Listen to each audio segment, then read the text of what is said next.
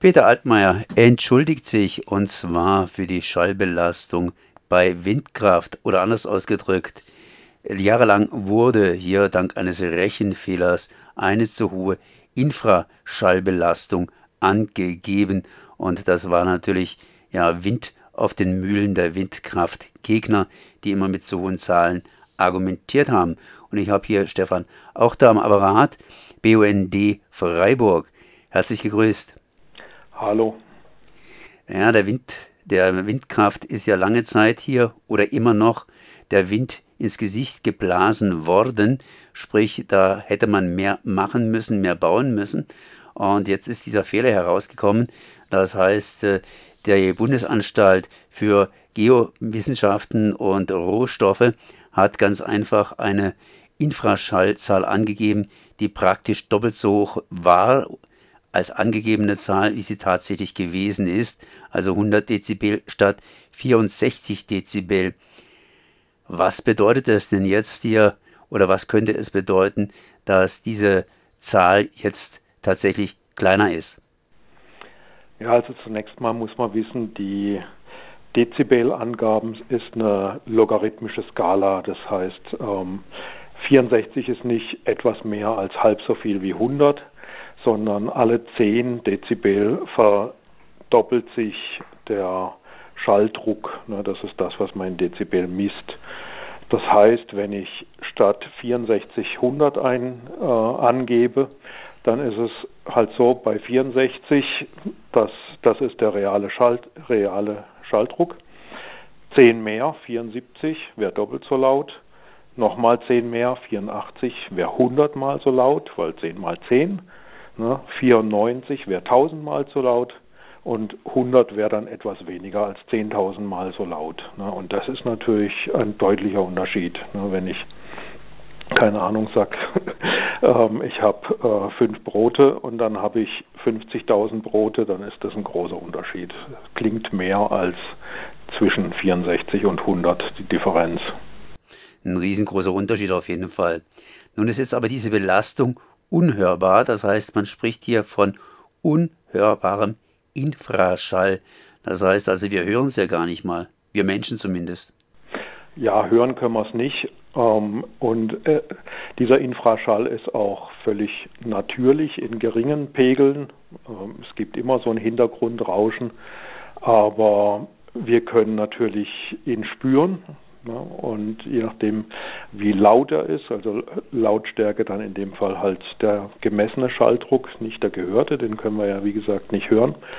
Ähm, es ist so ein bisschen wie ähm, die Geschichte mit dem Sonnenbrand und der Infrarotstrahlung oder UV-Strahlung, ultraviolette Strahlung.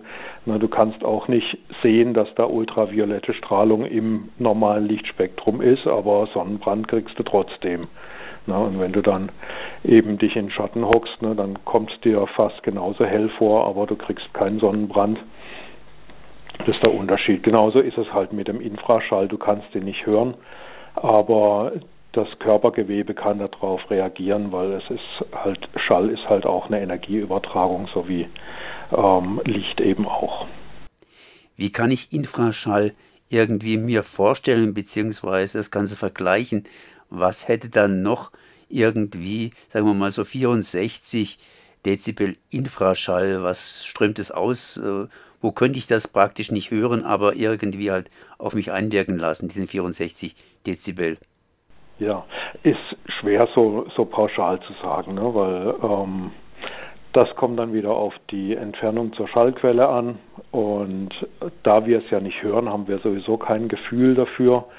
Ähm, wenn du in einem Haus wohnst, wo eine Heizungspumpe ist zum Beispiel, diese Heizungspumpe ist ein elektrischer Motor und der brummt da so vor sich hin und in dem Brummanteil ist auch ein Infraschallanteil mit drin.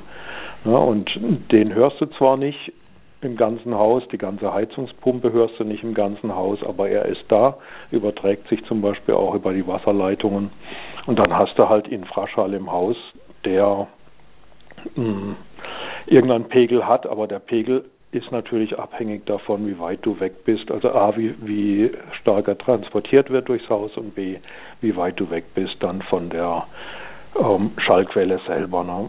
Das heißt, wir haben zumindest hier eine ganz, ganz starke Reduzierung dieses Infraschalles. Äh, eigentlich keine Reduzierung, sondern nur eine ja, Korrektur der Zahl.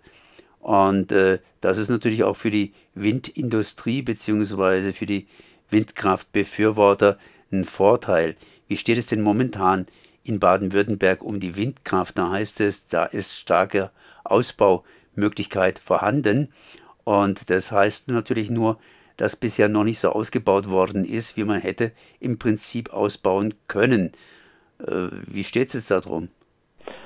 Ja, da gibt es natürlich noch mehr Aspekte. Ne? Der Infraschall ist ja nicht der einzige Aspekt, der ähm, daran hindert, dass man mehr Windräder hinstellt. Es gibt ja auch den optischen Aspekt, dass es viele Leute eben hässlich finden und sagen, ja, die ganzen Schwarzwaldhöhen, die schönen und dann alles voll mit Windrädern. Das ist natürlich auch was, was man berücksichtigen muss und wo man sagen kann, ja, muss man muss man aufpassen, dass man nicht die ganze Region verschandelt. Dann gibt es auch das Problem mit Vögeln, Insekten, wobei das auch stark überbewertet wurde. Natürlich gibt es auch Vogelschlag an Windrädern, aber da gibt es inzwischen auch ganz moderne Maßnahmen, die zum Beispiel mit Kameras gucken, ob da ein Vogel im Anflug ist und eventuell, wenn's, wenn er auf Kollisionskurs ist, eben das Windrad anhalten können. Also was gibt's? Und wir haben Ausbaupotenzial. Also ähm, Kretschmann, Ministerpräsident Kretschmann spricht von mindestens 1000 Anlagen, die in Baden-Württemberg errichtet werden sollten in der nächsten Zeit. Ähm, wir brauchen das auch. Ne? Wir, haben, wir haben das Problem, dass wir zwar in Norddeutschland mehr Wind haben und sie dort äh, effizienter wären, die Windräder, aber der Stromtransport von Norddeutschland hier nach Süddeutschland ist eben nicht so ohne weiteres möglich. Natürlich haben wir Leitungen, aber die sind eben oft schon verstopft mit anderem Strom. Du kannst nicht über eine Stromleitung beliebig viel Strom jagen. Das weiß jeder, der schon mal gesehen hat, wie so ein Kabel dann durchglüht, wenn es eben, wenn zu viele Stromverbraucher dranhängen. Das heißt, Strom müsste im Grunde genommen lokal, sprich in Baden-Württemberg selbst produziert werden. Dann gibt es natürlich schöne Sachen, wie man irgendwelche Dinge verhindern kann. Bei Atomkraftwerken äh, sagen die Pro und äh, bei Windkraft ist es natürlich jetzt schwierig, wenn es Bürgerinitiativen gibt, die entsprechend Windkraft verhindern. Äh, hast du eine Ahnung, wie Kretschmann bzw. die Grünen, die Grünen mit Partner äh, in Baden-Württemberg mehr Windkraft jetzt in Gang setzen wollen? Nee, weiß ich, weiß ich jetzt nicht. Also man muss natürlich, ähm, man muss an der äh, bürgerschaftlichen Akzeptanz arbeiten und da war natürlich jetzt ein ein Argument war dieser Infraschall, das war immer so ein bisschen was Mysteriöses, was vielleicht gefährlich sein könnte und wo die einen gesagt haben, aber äh, guck doch, es passiert doch gar nichts und die anderen sagen ja, aber man sieht es zwar nicht und ähm, es, es passiert aber doch was und man kann es nicht in Zusammenhang setzen.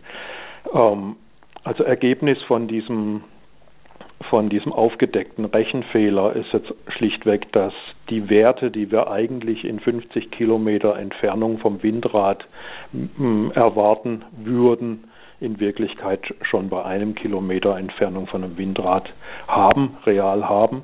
Ne, das ist diese, dieser Faktor 10.000. Und ähm, weil, weil eben die Schallausbreitung eben nicht linear ist, ist das, was wir in 50 Kilometer Entfernung von einem Windrad ähm, in Wirklichkeit spüren, nämlich im Prinzip gar nichts mehr. Also kann keiner mehr, mehr spüren, ist das, was wir in einem Kilometer Entfernung haben und entsprechend natürlich auch noch näher dran. Das würde dann heißen, dass im Prinzip man sich darüber Gedanken machen kann, diese Windkrafträder etwas näher an Häuser zu bauen. Und das würde heißen, dass man es auch in Gebieten bauen kann, die Wind haben aber entsprechend schon irgendwie ein bisschen dicht bebaut sind, weil man sich nur noch über die Optik Gedanken machen muss. Das heißt, die, die Abstandsregelungen, die man bisher hatte, die sind massiv zu überdenken. Das würde dann ein tolles Ergebnis haben. Das heißt, es gäbe viel mehr Möglichkeiten, Windkrafträder hier zu bauen. Und es ist jetzt eine Frage der Politik, entsprechend das Ganze den Bürgern und Bürgerinnen nahezubringen, dass sich da was geändert hat. Mhm. Ja, Stefan, ich danke mal für das Gespräch. Das war Stefan, auch der BUND Freiburg. Merci. Bitteschön.